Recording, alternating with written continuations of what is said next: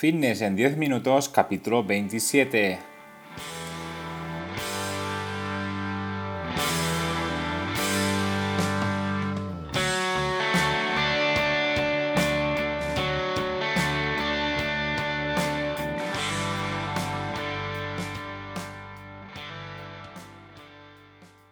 Bienvenidos un día más, un episodio más a Fitness en 10 minutos, capítulo número 27 del día 20 de julio del 2020. Buenos días, mi nombre es Mark y esto es Fitness en 10 minutos, un podcast en el que hablamos de todos estos conceptos, técnicas, estrategias y noticias sobre el mundo fitness. Todo lo relacionado en entrenamiento, nutrición, suplementación, recetas y consejos para conseguir un estilo de vida más saludable. Bien, hoy un programa que voy a dedicar a todas aquellas personas que valoran a sus amigos y amigas. Y os preguntaréis, ¿y esto por qué? ¿Por qué esto, Mark? Pues porque hoy, el día 20 de julio, es el día del amigo o amiga. Y qué de importantes son en nuestras vidas y muchas veces lo poco que las valoramos, ¿verdad? Ah, nada, te recomiendo enormemente que te envuelvas sobre todo de, estos buenos amigos, ya que siempre estarán ahí para, ayudarte, sobre todo en, estos malos momentos, en, épocas de que estamos más de bajón, pues ahí, ahí seguro que te vas a encontrar a, a un amigo que te va a poder ayudar. Y que nada, que desde aquí les mando un fuerte abrazo a todos ellos, ya que sin, sin ellos nada sería lo mismo. Sobre todo también para, para estos momentos de locura, de diversión. ¿vale? Entonces, para ellos va este, este episodio de hoy. Bien, hoy un programa donde vosotros sois los protagonistas con vuestras preguntas que me estáis enviando tanto en mis redes sociales como en mi correo, como a través de mi página web. Y espero que os dé una respuesta que os sirva realmente para solucionar este problema que me, que me estáis comentando. Pero antes, como siempre, comentaros que en marpatrosafit.com tenéis cursos para aprender sobre entrenamiento y nutrición. Básicamente, encontraréis todo lo que necesitáis para mejorar vuestra salud de una forma sencilla y muy detallada. Se trata de una plataforma de formación con cursos muy eh, específicos y didácticos que vas a aprender eh, muy fácilmente todos los conceptos ligados a, a esto, a la nutrición y al entrenamiento. Cada semana tenéis un nuevo curso y además, si me queréis proponer algún tipo de curso que no esté y que realmente os interese, pues me lo podéis proponer en mi página de, contacto que es marpatrosafit.com barra contactas. Y ahora sí que sí, sin más dilación, uh, hecho ya el momento spam, empezamos con vuestras preguntas. Hoy tengo siete preguntas que son bastante larguitas y espero que, las pueda terminar todas y también espero que los, os pueda dar una solución al problema que me estáis comentando. Así que empezamos ya con la primera pregunta, que es la de Jaume, que nos dice, hola Marc, tengo una duda para tu podcast. ¿Me puedes recomendar algún ejercicio para aumentar y mejorar la dorsiflexión de tobillo? Sobre todo, para la hora de hacer sentadillas, me es un impedimento y no trabajo con la técnica adecuada. Muchas gracias. Bien, este Jaume es un problema que tiene bastante gente. La dorsiflexión de tobillo eh, puede ser un impedimento para, para hacer una correcta ejecución de, la sentadilla. Entonces yo lo que te recomiendo es que hagas estiramientos en esa zona, para que, te, que utilices gomas también, para mejorar, para mejorar esta, esta flexibilidad en esta zona y poco a poco vas a ir viendo cómo vas a ganar flexibilidad en, en ese tobillo, en estos tobillos, vaya. Y además, ah, también te recomiendo que lo hagas al principio de cada sesión de que vas a entrenar, por ejemplo, pierna, pues hagas todos estos estiramientos eh, para mejorar también la dorsiflexión de, tobillo. Y por, por, otro lado, para facilitar este, este movimiento, esta flexibilidad en esta zona, también te recomiendo que puedas utilizar algunos zapatillas, algunos zapatos ah, específicos para, para hacer levantamientos de, de fuerza como, son las sentadillas, que normalmente llevan un, poco de plataforma pequeña detrás del talón, se, levantan un poco, son un poco más elevadas y de esta forma ayudan a, mejorar esta dorsiflexión de tobillo. ¿vale? Entonces yo te recomiendo tanto que estires como que utilices también calzado adecuado a esta práctica. Espero haberte ayudado. Jaume, vamos con la segunda pregunta, que es la de Esther, que nos dice, buenas tardes, ¿cuál es la forma más rápida y sencilla de calentar que no sea ejercicio cardiovascular? ¿Qué me recomiendas? Muchas gracias por todo el contenido que aportas cada día. Un abrazo. Muy buena pregunta, Esther. Pues yo mm, normalmente lo que hago y lo que recomiendo es hacer ejercicio cardiovascular. Pero en este caso, si no puedes o tienes poco tiempo, Ah, lo que te recomiendo es que hagas, ah, puedes hacer por ejemplo ejercicios con gomas de, los, de los músculos que vas, a, que vas a entrenar en ese día o incluso estiramientos o movimientos dinámicos para también empezar a, subir la temperatura corporal.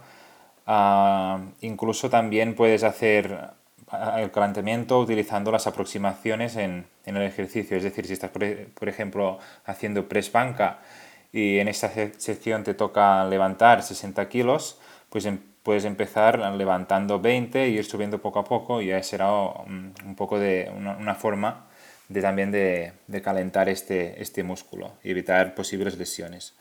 ¿Vale? Entonces tienes bastantes posibilidades que no sea ah, realizar ejercicio cardiovascular para, para calentar de una forma adecuada. Yo aún así, como ya he comentado al principio, te recomiendo Mm, sobre todo realizar esto, un ejercicio cardiovascular antes de empezar la, sesión, que es lo que hago yo siempre y que recomiendo realizar en todos mis, mis clientes. ¿Vale, Esther?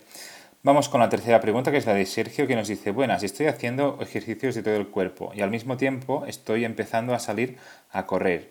Mi principal objetivo es fortalecer las piernas. Salgo a correr lunes, miércoles y viernes. Si hiciese piernas martes y jueves, sobrecargaría mucho los músculos. ¿Me puedes dar tu consejo? Muchas gracias. Bien, en este caso, Sergio, dependerá un poco de tu nivel de entrenamiento, de tu nivel de recuperación, pero en este caso lo veo súper bien que, metas también ejercicios de fuerza entre, entre los ejercicios de, cardiovasculares o de, correr, ¿vale?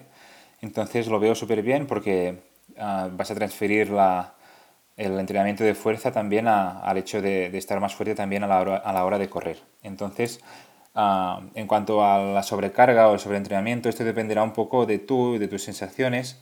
Entonces yo, mm, si ves que realmente con martes y jueves, pues ah, los siguientes días estás que ni te puedes mover o no puedes ir a correr, pues entonces aquí sí que habría un problema. ¿vale? Debemos enfocar este entrenamiento de fuerza que nos permita también realizar los, entrenamientos de, salir a correr, de running, ¿vale? Entonces todo tendría que estar muy bien adaptado a, tu objetivo principal, que entiendo que es el de, el de salir a correr y de, mejorar tus marcas corriendo, ¿no? Entonces sí, te recomiendo enormemente que utilices ejercicios de fuerza para, para mejorar también tus ritmos a la hora de salir a correr y que además pues tengas el control de este volumen de entrenamiento de fuerza para que no te sea perjudicial para, la transferencia al atletismo. Así que espero haberte ayudado con, con, este consejo. Vamos con la cuarta pregunta, que es la de Matías, que nos dice, buenas Marc, tengo entendido que la creatina se debe tomar después del entrenamiento de pesas, pero también se puede suplementar después de una sesión de cardio. ¿Qué me recomiendas? Muchas gracias, Marc. Sí, en este caso, Matías, la creatina la puedes usar o la puedes utilizar durante cualquier hora del día. Da igual si la tomas después del entrenamiento o antes o por la noche, por la mañana, cuando quieras. La puedes tomar cuando quieras. Eso sí, deberías tomar unos 5 o 8 gramos de, creatina diaria y luego, eh, como he dicho, el tiempo en, el que lo tomes pues da un poco igual, ¿vale? Sea cual sea la, hora del día. Ah, bien, vamos con la quinta pregunta que es la de Borja que nos dice, buenas, tengo una duda sobre los batidos de proteínas. ¿Se deben tomar todos los días, incluso en los días de descanso? ¿Cuál es la dosis recomendada entre agua, leche y de proteína de suero? Si mi objetivo es el de definir, ¿debería dejar de tomarlos? Espero que me lo aclares porque no sé muy bien cómo utilizar este tipo de suplementos. Muchas gracias. Bien, Borja, como ya he comentado en otros podcasts o incluso en, en posts de, Instagram, eh, la suplementación es, el eslabón más alto de la pirámide de la nutrición. Entonces, para, para perder peso, ah, eh, lo importante es que estés en déficit calórico. O sea, mm, da igual si tomas suplementos o no, da igual si tomas batidos de proteína o no. Mientras estés en déficit calórico, esto será lo que te va a marcar la diferencia y lo que te va a hacer perder de peso. Entonces, claro que puedes mm, tomar batidos de proteína, tanto si estás en volumen como si estás en, etapa de definición. Puedes tomarlo también en, en, los días de descanso, siempre y cuando esté enfocado a tu objetivo. Y la dosis recomendada también dependerá un poco de de tus necesidades calóricas y proteicas. Entonces, ah, como ya te digo, es importante primero tener claro los eslabones más bajos, que es el control de, los, ah, de las calorías ingeridas ah, diariamente, y luego ya en todo caso ya veremos si realmente te hace falta mm, la suplementación, si realmente la podemos colocar, mm, por ejemplo, después del entrenamiento, si, hace falta, si no hace falta, pero esto ya es más, más para una cosa de, más adelante, donde ya tengas ah, muy asolido realmente que estás en déficit calórico, ¿vale? Así que como conclusión final, si realmente Ah, quieres, ah, si tu objetivo es el de definir, ah, deberías en todo caso centrarte sobre todo en estar en déficit calórico y mantener tu ingesta de proteína bastante elevada para, para intentar pues, mantener esta masa muscular que tienes. ¿Vale, Borja? Vamos con la séptima sexta pregunta, perdón, ya me he pasado del tiempo. Vamos a hacer esta última, que es la de Rocío, que nos dice, hola Marc, te dejo una pregunta para el podcast. He oído en algún foro que para bajar de peso la mejor solución son las rutinas full body de cuerpo completo, porque al terminar la sesión gastas más calorías ya que has entrenado más músculos. ¿Es esto una verdad con fundamento o es un bulo como muchos que hay? Te agradeceré mucho una respuesta. Muchas gracias. Para nada, Rocío. Yo en este caso no, no creo que sea como dices y realmente creo que es todo un bulo y mm, para nada vas a gastar más calorías ah, entrenando más músculos, porque incluso si realmente aplicas la intensidad adecuada, por ejemplo, en un, en un, entrenamiento de piernas, vas a gastar muchísimas, muchísimas calorías. Igualmente si lo haces con un entrenamiento de espalda o de empuje o de la rutina que sea. Entonces, si realmente quieres bajar de peso, lo importante no es el tipo de entrenamiento que hagas, Que en este, en este caso esto dependerá un poco de tu disponibilidad, de, tu, de, tus días que tienes disponibles para hacer el entrenamiento, sino que lo importante para bajar el peso es ah, ser constante en el entrenamiento y tener una, una alimentación ah, adecuada a tus necesidades y, y, estar enfocada al déficit calórico, como he comentado en la pregunta anterior. ¿Vale? Entonces, si utilizas una rutina u otra, pues esto dependerá un poco de, del cliente, de si puede entrenar un día, si es principiante, si puede entrenar dos o tres días, ¿vale? Esto luego ya se va viendo, pero lo importante para bajar de peso es que, esté constante ah, realizando entrenamiento, sea cual sea, y luego también pues, pues que la dieta, sobre todo, el plan nutricional también esté enfocado a esta pérdida de, de grasa. Vale, Rocío, espero haberte ayudado también con esta pregunta. Y hasta aquí, ah, señores, el programa de hoy, el episodio 27 fines en 10 minutos. Me he extendido un poco hoy, pero bueno, son dos minutillos, tres, que han servido para, hacer esta sexta pregunta. Espero que haya resuelto todas vuestras dudas y que os haya dado un poco de luz a todos estos problemas que, me habéis enviado. Y ya para terminar, como siempre, deciros que me haréis muy feliz si os suscribís a este podcast. También estaré encantado si lo compartís en vuestras redes sociales o incluso si dejáis valoraciones de 5 estrellas en iTunes, me gusta y comentarios en iBox y en Spotify, que son las plataformas donde, donde voy subiendo todos los episodios. Yo a cambio, a cambio voy a publicar de forma regular, regular y periódica, como siempre veis, cada lunes, para no perder la, la costumbre y crecer juntos en esta aventura. Nada, como siempre, gracias por estar siempre ahí al otro lado, escuchándome y apoyándome. Ya estamos a mediados de julio Qué rápido pasa el tiempo. La verdad es que sí. A vosotros os está pasando rápido, porque a mí muchísimo.